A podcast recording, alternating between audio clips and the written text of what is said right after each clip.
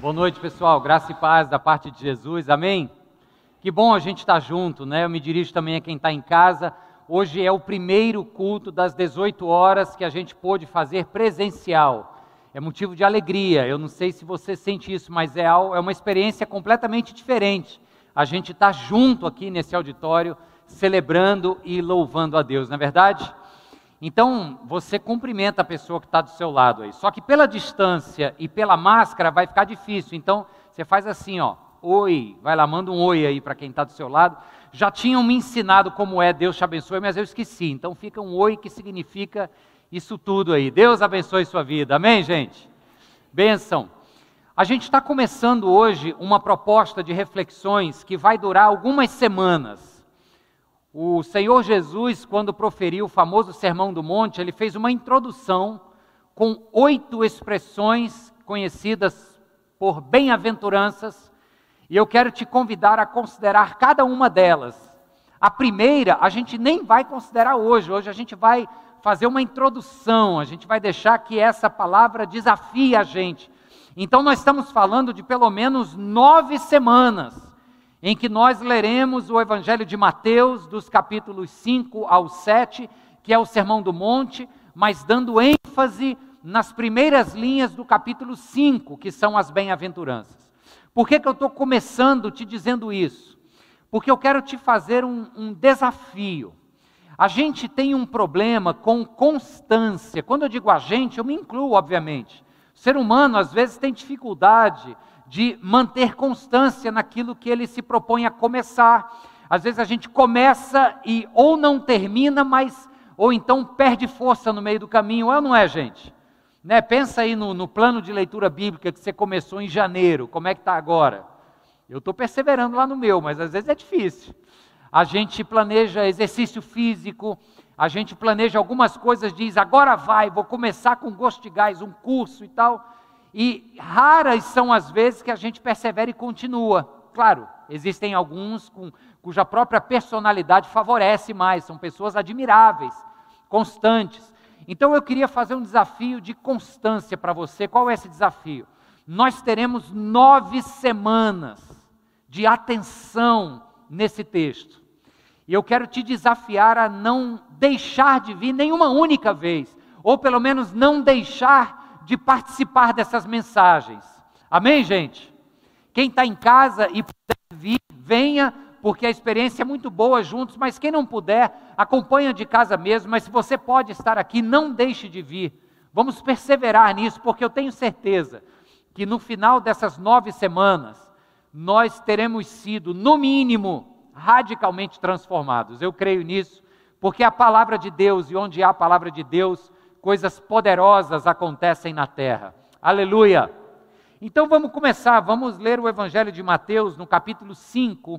Eu vou ler o comecinho do capítulo 5 e depois vou ler o final do Sermão do Monte, lá no capítulo 7. Mateus, capítulo 5, a partir do verso 1. Diz o seguinte: Vendo as multidões, Jesus subiu ao monte e se assentou. Seus discípulos aproximaram-se dele e ele começou a ensiná-los. Vou parar aqui. Vendo as multidões, Jesus subiu ao monte e se assentou. Os seus discípulos aproximaram-se dele e ele começou a ensiná-los. Agora sim, capítulo 7, a partir do verso 24. Portanto, conclui Jesus, quem ouve estas minhas palavras e as pratica, é como um homem prudente que construiu a sua casa sobre a rocha. Caiu a chuva, transbordaram os rios, sopraram os ventos e deram contra aquela casa, e ela não caiu, pois tinha os seus alicerces na rocha. Mas quem ouve estas minhas palavras e não as pratica, é como um insensato que construiu a sua casa sobre a areia. Caiu a chuva, transbordaram os rios, sopraram os ventos e deram contra aquela casa e ela caiu, e grande foi a sua queda. Quando Jesus acabou de dizer essas coisas, as multidões estavam maravilhadas com o seu ensino, porque ele as ensinava como quem tem autoridade e não como os mestres da lei. Vamos orar? Se puder baixar a sua cabeça, quem está em casa puder fechar os seus olhos. Pai querido, nós pedimos que o Teu Espírito Santo nos dirija, nos conduza nesse tempo agora de reflexão. Senhor, nós oramos para que o poder da Tua palavra aberta diante de nós seja um poder que nos transforma, que nos desafia, que nos move na direção da igreja que o Senhor quer que sejamos, ou na direção da pessoa que o Senhor está formando em cada um de nós. Nós pedimos, ó Deus, em nome de Jesus, que nossas mentes estejam atentas e que toda distração caia por terra agora, no nome de Jesus. Oramos tudo isso e já te agradecemos e dizemos amém. Amém.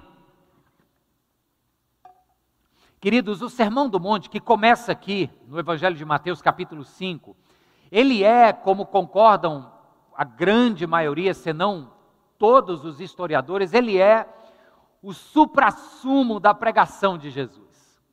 Ele é o ápice do seu ministério homilético. Para quem não sabe o que é homilético, não tem nada a ver com ovo e omelete, não, tá? Homilética é a arte de você proferir homilias ou seja, trazer mensagens faladas, um discurso. Jesus ensinou muito em todos os lugares onde foi, às vezes assentado de maneira mais privativa com os seus doze discípulos mais próximos, às vezes como aqui no alto de um monte da Galileia, Mateus registra que do alto deste monte Jesus proferiu esta homilia. Isso é uma verdadeira carta magna da igreja, é um manifesto do povo cristão. Quando Mateus registra o Sermão do Monte, o Evangelho de Mateus ele é escrito já no final do primeiro século.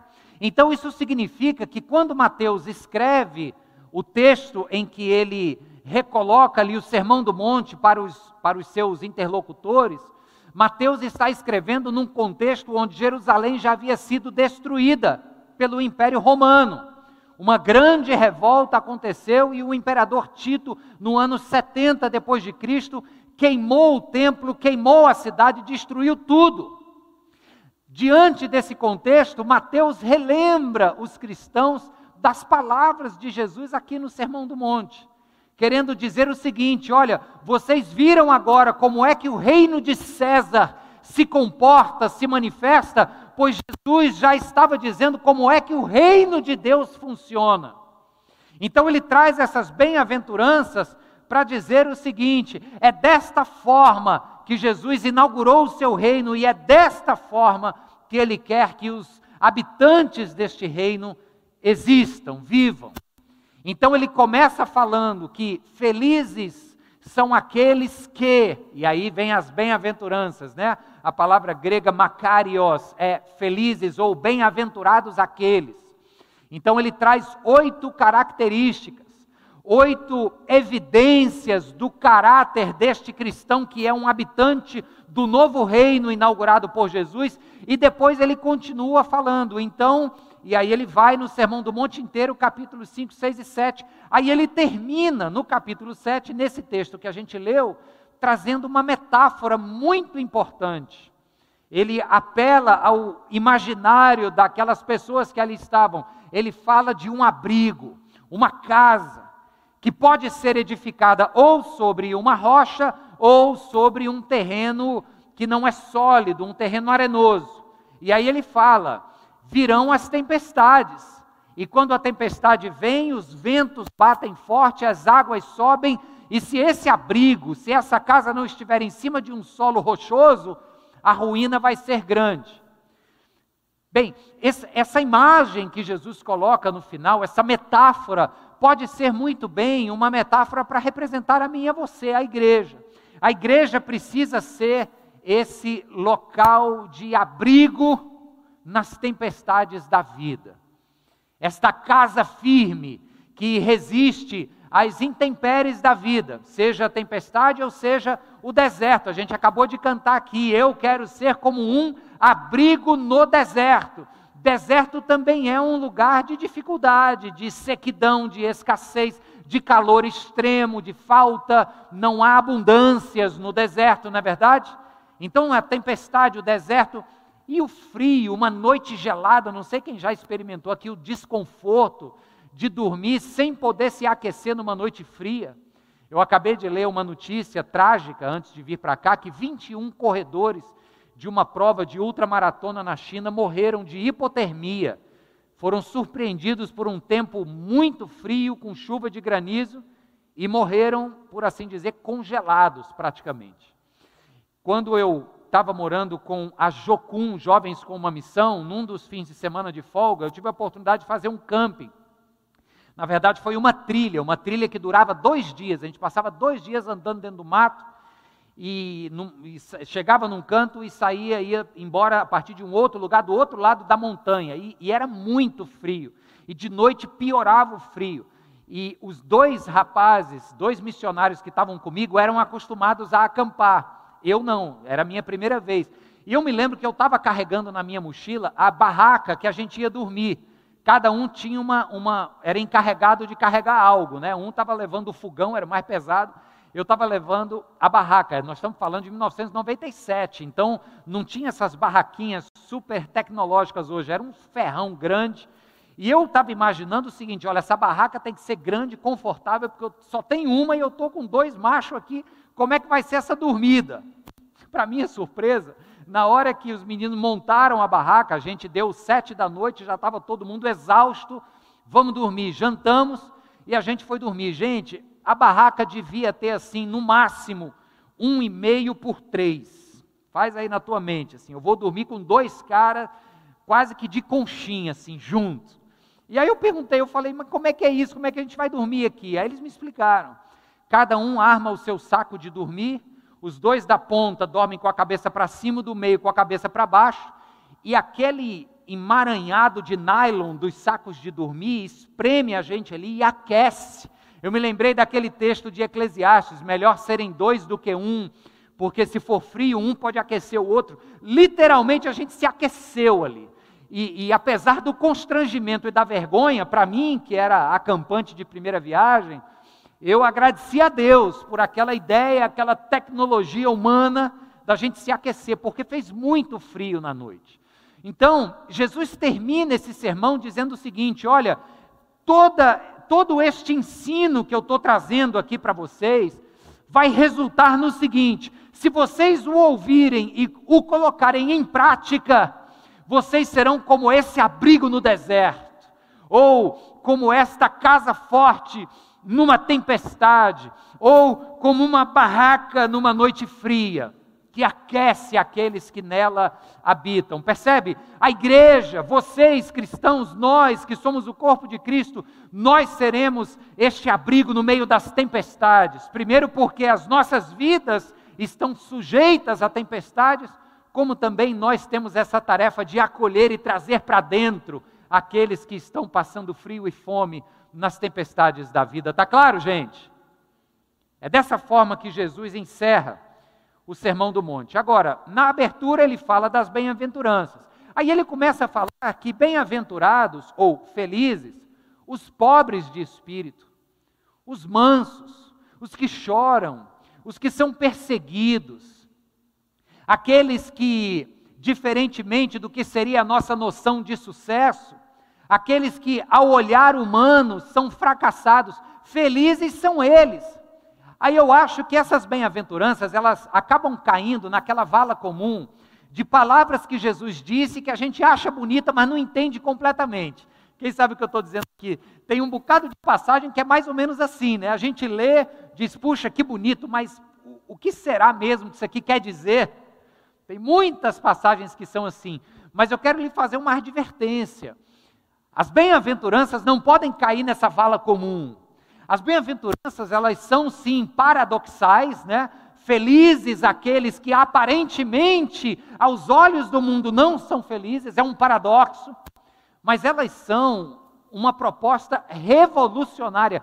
E por isso, gente, nós estamos propondo que o título desta série de reflexões, dessa jornada que nós estamos começando hoje, o título é Inverso. Porque as bem-aventuranças, elas invertem a ordem estabelecida. A gente se acostumou a entender sucesso de uma forma muito idolatrizada. A gente idolatra uma compreensão errada do que é sucesso. Quer ver? Pensa comigo em alguém que você julga ser uma pessoa de sucesso. Traz à sua mente, é a figura que for. Eu nem sei em quem você pensou, mas eu posso apostar que, provavelmente, é uma pessoa bem colocada na vida, tanto do ponto de vista profissional quanto do ponto de vista de realizações pessoais, é ou não é? Provavelmente é uma pessoa que tem uma situação material confortável, não vamos nem dizer que precisa ser milionário, mas tem uma, uma estabilidade confortável. A gente olha e fala: opa, sucesso nas áreas relacionais, é cheio de gente ao redor. Sucesso na área profissional, galgou degraus e subiu. Sucesso na área material, está com a conta forrada. Aí Jesus chega e diz: acontece que felizes são aqueles que, aos olhos dessa sociedade, que reputa o sucesso como alguém que acumulou muito, felizes aqueles que são pobres de espírito aos olhos dessa sociedade que admira aqueles que são sempre vitoriosos, felizes aqueles que não ganharam a corrida e que choram e que lamentam. Felizes aqueles que são perseguidos, enquanto a nossa sociedade reputa felicidade aquele que está cheio de gente ao redor e, e de quem todo mundo gosta. Jesus diz: Felizes aqueles que nem todo mundo gosta dele, que são, na verdade, perseguidos pela mensagem que eles creem e pela verdade que eles pregam. Percebe o inverso das coisas? Então, a mensagem das bem-aventuranças, muito mais do que conselhos de, de como a gente deve viver, a mensagem das bem-aventuranças são, na verdade, um anúncio um anúncio de como é a vida deste cidadão ou desta cidadã que está agora no novo reino inaugurado por Jesus Cristo. É um anúncio de Jesus dizendo: O meu reino chegou, está entre vocês, e quem vive nele, quem reflete os valores do reino de Deus, vai se parecer com esse bem-aventurado aqui. É isso que as bem-aventuranças nos ensinam. Então, é essa inversão mesmo. E, gente, viver na direção da maré, deixar a vida levar na direção que a maré está indo, é relativamente fácil. O difícil é a gente querer remar contra a maré. O, o, teólogo britânico John Stott, anglicano, ele diz que o Sermão do Monte é uma proposta de contracultura, porque na direção da cultura é aquele que deixa a maré levar. Agora, viver pelos padrões do Sermão do Monte, começando, refletindo este caráter cristão nas bem-aventuranças, é remar contra a maré. E não é nada menos do que isso que Jesus propõe para nós. Puxa, que proposta difícil, que proposta radical. Esse negócio vai dar trabalho. É verdade. Eu concordo com você, vai dar muito trabalho. E pode ser que tenha pessoa aqui agora, ou em casa, que está ouvindo e diz assim: puxa, os pastores da Nova Jerusalém vão passar as próximas nove semanas falando de um jeito de vida que eu não consigo viver, estou lascado. Falando de uma proposta de caráter que eu não consigo desenvolver com as minhas próprias forças. Me dei mal. Pode ser que você esteja aqui já no, já no mute, já apertou o mute, porque você sabe que não vai conseguir isso aqui. Mas calma, eu quero te dizer que assim, eu também não consigo. E é por isso, irmãos, que eu preciso de vocês para a gente dar as mãos porque essa caminhada aqui, primeiro, só se consegue juntos. E segundo, só se consegue se o Espírito Santo agir através de nós, porque não é por força humana, mas é pelo poder de Deus. Amém? Se eu disser para você, como Jesus disse, ame o seu inimigo e perdoe aquele ou aquela que lhe magoou, você vai dizer impossível, não consigo. Aí eu vou dizer que bom que você reconhece, porque quem te faz conseguir é o Espírito Santo de Deus agindo em você. Por isso que falar das bem-aventuranças começa com essa compreensão. Só dá para remar contra a maré se o Espírito Santo de Deus estiver me dando uma força sobrenatural porque na minha inclinação natural eu não consigo. Tá claro, queridos? Então vamos pensar aqui de maneira introdutória. Como eu lhes disse, eu não vou entrar nem na primeira bem-aventurança. Eu quero pensar nesse texto que nós lemos, e para isso, para que fique didático, para que você lembre, para que você leve para casa e fique ruminando essa semana, vou te fazer quatro perguntas.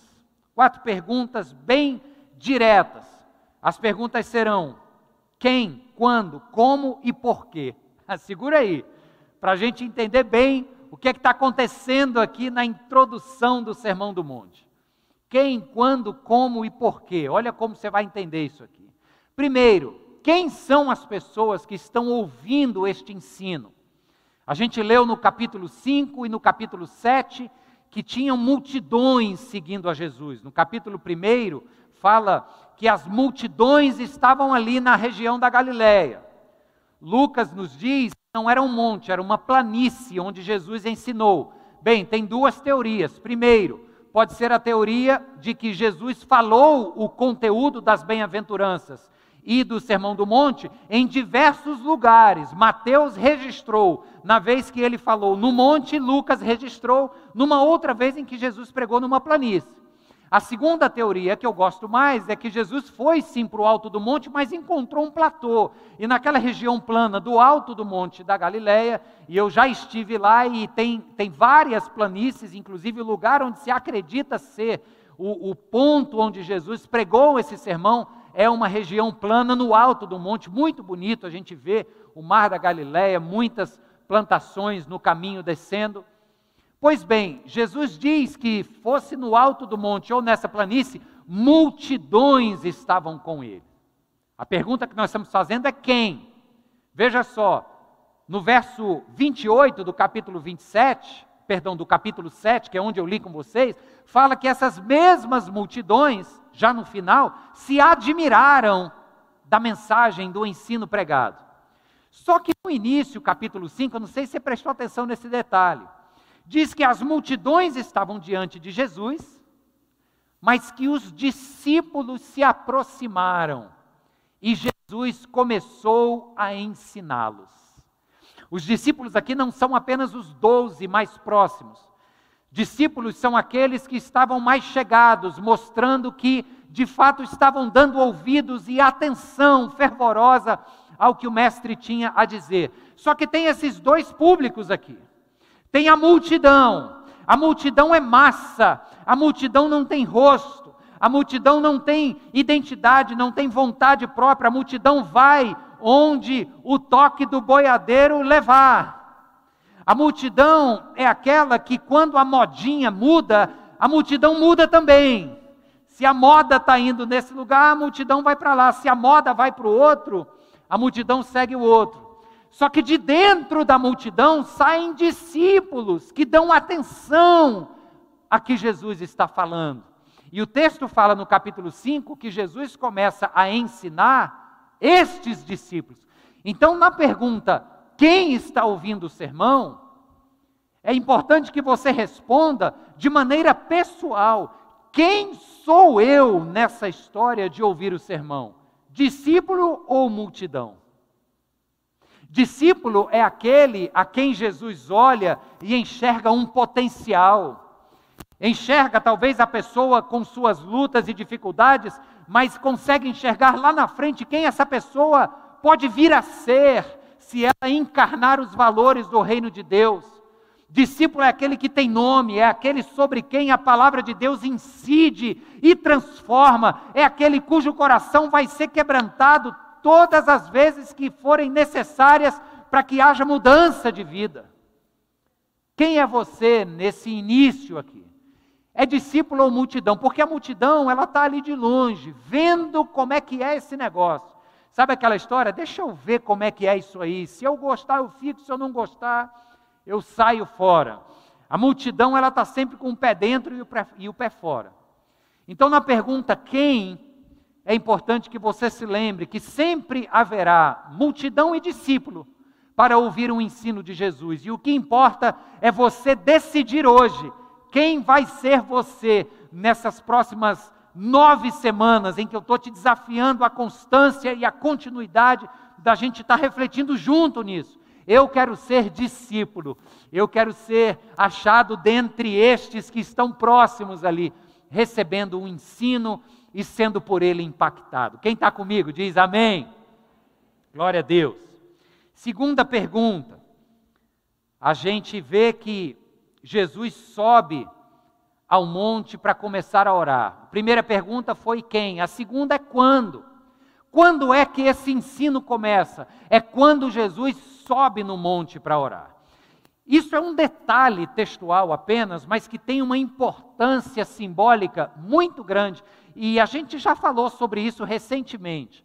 O Alto do Monte é um lugar que, no imaginário popular dos judeus do primeiro século, dos povos antigos como um todo, o Alto do Monte é um lugar da revelação do divino.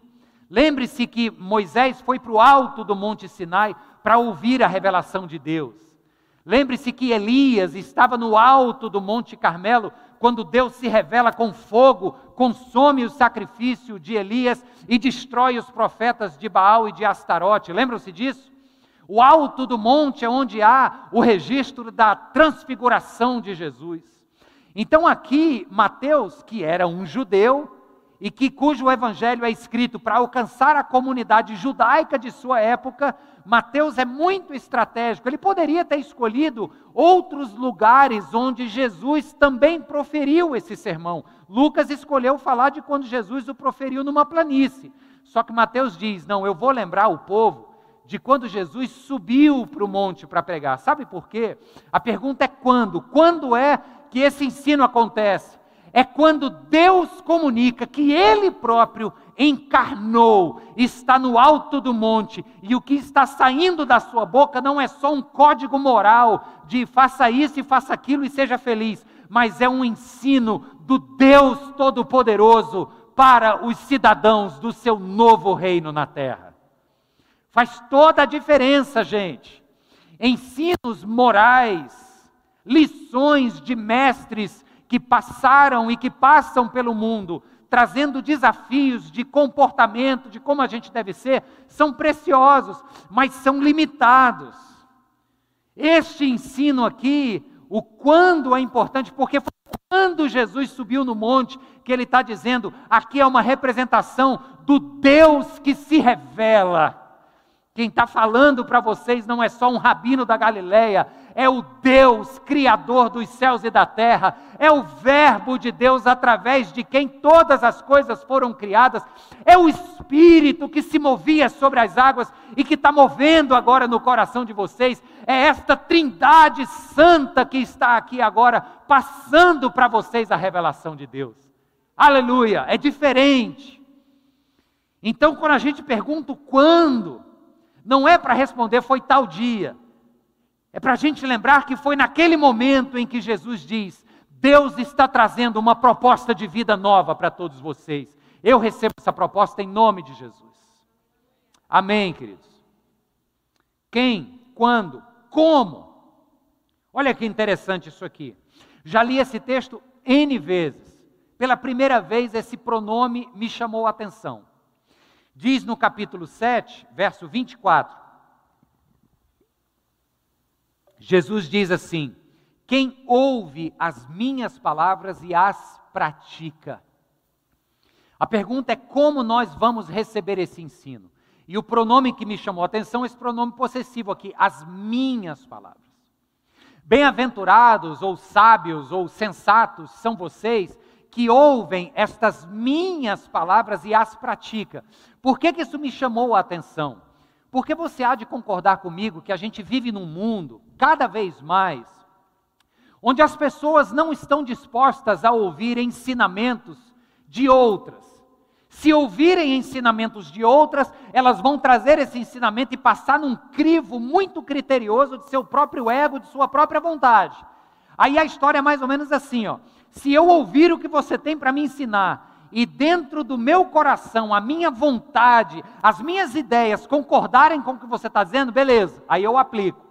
Senão, se eu pensar diferente, se a minha capacidade de juízo for conflitante com a teoria que você está me trazendo, eu desprezo. As pessoas têm tido cada vez menos disposição de receberem um ensino do outro. E aí, como é que a gente recebe o ensino do Sermão do Monte? Ou com esta arrogância de dizer, eu já sei, ou o que você está dizendo não bate com o que eu creio e com o que eu quero. Ou então a gente pode receber com humildade. Humildade de dizer o seguinte: eu não sei de tudo, eu tenho muitas paixões dentro de mim e isso me faz ser fortemente tendencioso a desprezar tudo que não está coadunando com o que eu acredito. Eu tenho alguns vícios e algumas preferências que eu acabo dando um jeito de me convencer que isso é certo. Então, se um outro ensino de fora vem e diz que isso é errado, eu desprezo. Isso é o orgulho. Agora, a humildade diz: esse ensino veio de fora e me confrontou aqui, dizendo que aquilo que eu estava querendo acreditar que era certo por, por causa do tanto que eu queria, aquilo me confrontou e eu mudei de vida. Então Jesus diz: quem ouvir essas minhas palavras e aplicarem nas suas vidas, quem tiver esta humildade de receber um ensino que vem de fora, para aplicar em seus corações, estes serão sensatos, estes serão bem-aventurados. Amém, gente? Presta muita atenção nisso.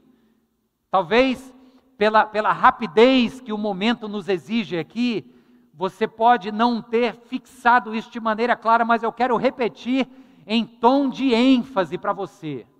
Nós estamos nos acostumando a não aceitar nada que confronte aquilo que a gente acha verdade e aquilo que a gente quer muito, mas que o Espírito de Deus nos dê humildade para entender que a gente nem sabe de tudo e para entender que aquilo que a gente quer muito, na grande maioria das vezes, não agrada o coração de Deus. Que a gente então receba este ensino que vem de fora de nós, que vem do coração de Jesus para nós e isso nos transforme em nome de Jesus. Amém? Agora, para a gente terminar, pergunta primeira: qual foi?